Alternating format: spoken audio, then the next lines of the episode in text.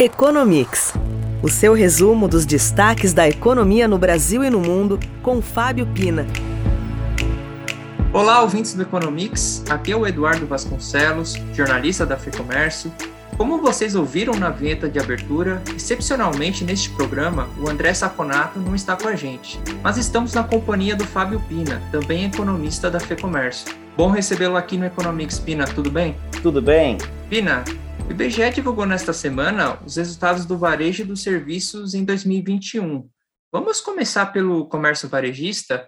De acordo com os dados, o setor teve alta de 1,4% no ano passado, enquanto o primeiro semestre teve um resultado positivo, com crescimento de 6,7%, houve um tombo de 3% na segunda metade do ano.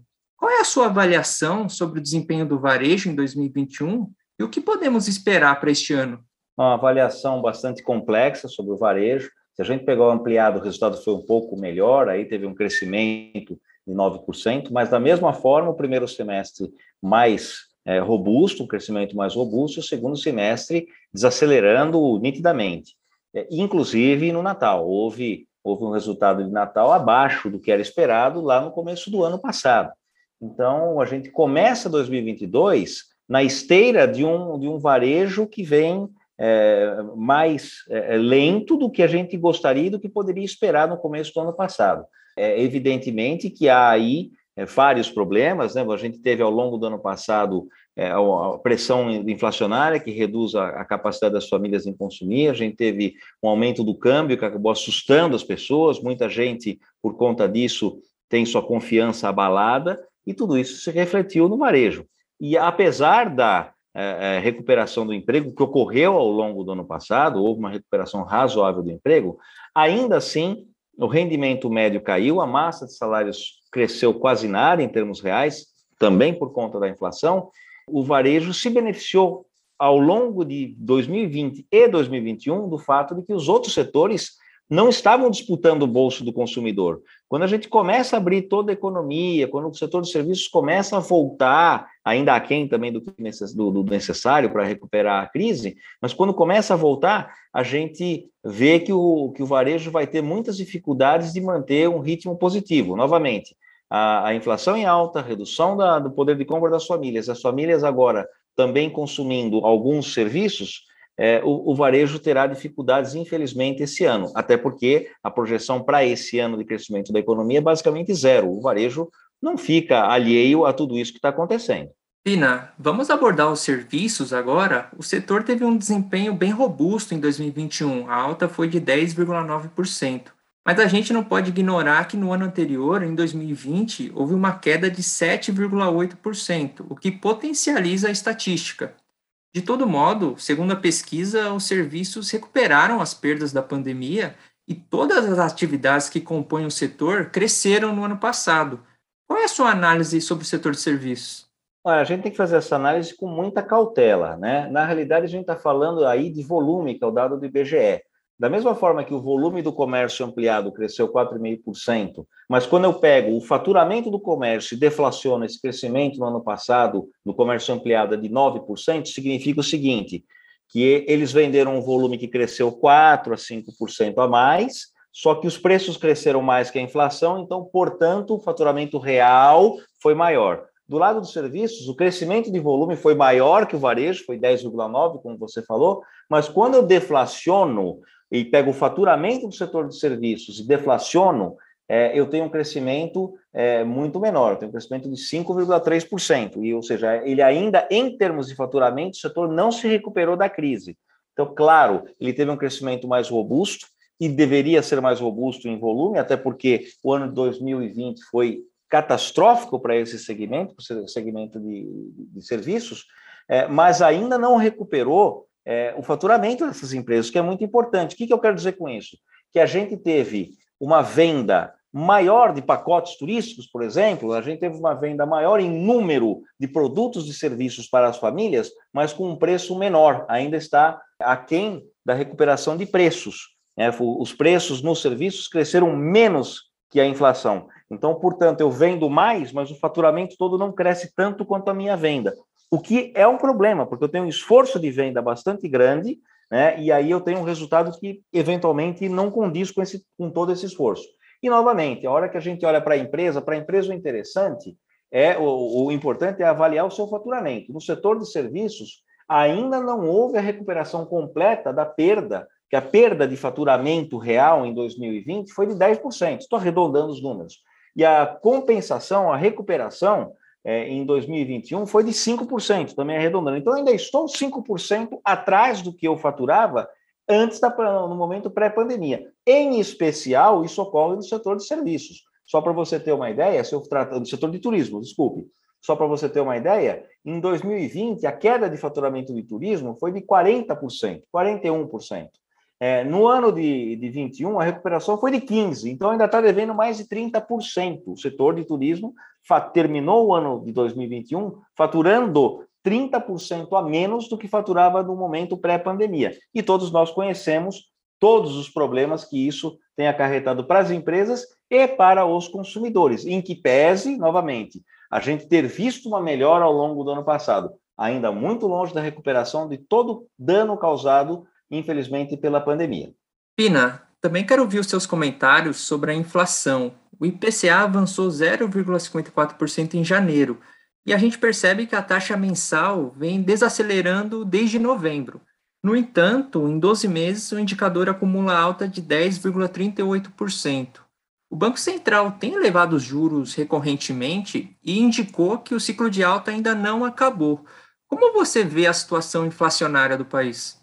Olha, a, a, inflação foi uma inflação bastante elevada, de dois dígitos no ano passado. Por motivos estatísticos, ela subiu um pouco em janeiro, que janeiro do ano passado a inflação tinha sido muito baixa. Então, apesar da trajetória na margem, né, mês após mês está caindo a inflação mensal, quando eu pego, tiro janeiro do ano passado e coloco este mês de janeiro de 2022, o, o número de acumulado em 12 meses cresce um pouquinho. É uma inflação preocupante, mas eu estava mais preocupado até meados do ano passado do que agora, por dois motivos em especial. O Banco Central, no nosso entender da FEComércio, de seus órgãos de estudo, estava sendo muito leniente, estava atrasado na reação. A gente dava o benefício da dúvida, que o Banco Central tem muitas informações, eventualmente a gente eh, não tivesse todas essas informações, mas se comprovou que, de fato, ele estava atrasado.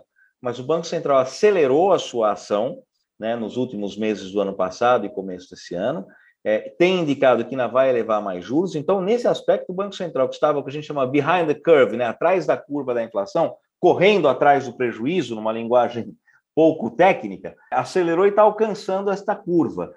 Coisa que, por exemplo, nos Estados Unidos ainda não ocorreu. Eles estão com uma inflação também que é recorde lá nos Estados Unidos e o Banco Central americano parece que começa a acordar agora. Então, eu diria que o Banco Central americano está de três a seis meses atrasado uh, em relação ao Banco Central brasileiro com relação à percepção de inflação. Isso é um ponto. O segundo ponto é o câmbio. Quando o Banco Central começou a dar sinais mais parrudos de que ele estava atento à inflação, isso melhora a confiança dos agentes de mercado e, e em parte, se reflete numa apreciação cambial. O câmbio veio se desvalorizando, com a percepção de que havia um descontrole fiscal e um desdém monetário no país, na, logo ali na virada do primeiro para o segundo semestre do ano, mas nos últimos meses do ano, aparentemente, as coisas se acomodaram de uma forma mais positiva do que é, estava ocorrendo. Então, a inflação é um problema, a gente vai ter um número elevado, entre 5% e 6% de inflação, ninguém tem essa precisão, todo todos o Banco Central, a estimativa média lá dos agentes é de 5,38%, 5,4% de, de inflação nesse ano. Ninguém tem esta precisão, porque a gente vai alterando ao longo dos meses, mas nós teremos ainda uma inflação elevada nesse ano, mas muito importante, ela está, está neste momento controlada. Então, se a gente não fizer nenhuma besteira fiscal, se a gente não, não cair é, é no conto de que a gente tem que fazer gastos. É um ano eleitoral, um ano perigoso para esse tipo de coisa, mas aparentemente as coisas estão caminhando para uma percepção geral de que isso não é factível e nem positivo para a população. E se a gente mantiver o Banco Central alerta, a gente vai é, reduzir essa inflação de 10% que terminou esse ano para algo como 5,6%, e mais importante do que isso, indicando para 2023 que a gente tem controle sobre a inflação para jogá-la para uma taxa mais razoável, abaixo dos 4%, algo em torno de 3%, 3,5%, que é o que a gente deveria estar é, é, mirando é, nesse momento, nessa, nessa altura da vida econômica do país. Pina, para a gente encerrar esta edição, a Europa e o mundo estão de olho na situação envolvendo a Rússia e a Ucrânia. O conflito bélico, além da questão humanitária, pode trazer consequências problemáticas para o mundo todo. A Rússia, por exemplo, é a maior fornecedora de gás natural da Europa. Você consegue visualizar os possíveis impactos econômicos se a tensão no leste da Europa se agravar? Bom, essa é a grande pergunta que a gente tem nesse momento, né? Primeiro, se no caso da Rússia haverá ou não uma invasão. A Rússia mobilizou tropas, está todo mundo no entorno da Ucrânia, em duas regiões especificamente, e há um gasto econômico bastante grande para sustentar as tropas ali nesse exercício eterno, né, militar. Então isso preocupa. Há uma distância muito grande entre só o exercício e a pressão que a Rússia pode eventualmente é, é, fazer por conta e por conta disso conseguir alguns benefícios econômicos, como por exemplo a alta do, do preço do petróleo e do gás, são os grandes exportadores, né, inclusive em especial para a Europa, é, eu diria que esse é um dano menor, mas traria efeitos econômicos porque a gente já tem uma pressão sobre combustíveis, que é um insumo muito importante em todo o mundo, não é só no Brasil que houve, né, um, um, problema na cadeia produtiva e pressão de preços, foi isso foi generalizado no mundo ao longo da no, na segunda metade da pandemia, vamos dizer assim, no ano 2000, em especial no ano 2021, mas a Rússia poderia conseguir, com a pressão militar que tem aí, através dos escaninhos da diplomacia, é, alguns benefícios, poderia, poderia cobrar caro pela paz, né? Esse é o melhor cenário, na minha opinião. O pior cenário é se houver, de fato, uma incursão militar. E aí, é, além das perdas das terríveis perdas humanitárias que podem ocorrer, a gente não sabe qual é o efeito disso sobre a economia. Eu torço para que é, o dano seja apenas uma pressão, alguns acordos que beneficiem, que, dão, que deem uma saída honrosa para o líder da, da Rússia nesse momento, o Vladimir Putin, e que a gente não, não avance, não escale isso para efetivamente uma escaramuça militar com invasão e retaliação. Até porque é, do a gente esquece, mas porque está muito na mídia, né? O, o, o, problema da Rússia com a Ucrânia nesses dias, a OTAN, a Polônia, todo mundo se mexendo, Estados Unidos dando seus recados, né? Mas há, há outros problemas, em especial a China com Taiwan. Então a gente não sabe se, por exemplo, a Rússia de fato partir para uma ação armada e uma intervenção física para cima da Ucrânia, se o mesmo não aconteceria com a China. Aí o, o tamanho do problema eh, militar seria muito maior e, com certeza, as consequências econômicas enormes. Agora, é, é, é um problema tão complexo que eu não ouso imaginar, eu nem, não ouso trabalhar com esse cenário, porque até eu não saberia é, desenhar o que, aconteceria com a economia diante de um cenário de efetiva é, é, invasão militar da Rússia, seguida de outros eventos ao, longo, ao redor do mundo, em especial da China, que poderiam acontecer. Então, eu estou trabalhando com a hipótese que, por algum tempo razoavelmente longo, a gente vai viver sobre esta esse risco, sobre essa pressão, mas que no final das contas, essa é, essa é a minha expectativa e também um pouco da minha torcida, ou muito da minha torcida, a diplomacia vai vencer e nós vamos dar uma saída honrosa com algumas, alguns ganhos econômicos ah, para a Rússia e para seu líder, o Vladimir Putin. Pina, obrigado pela entrevista. Agradeço a sua participação aqui no Economics. Eu que agradeço a todos e estou à disposição.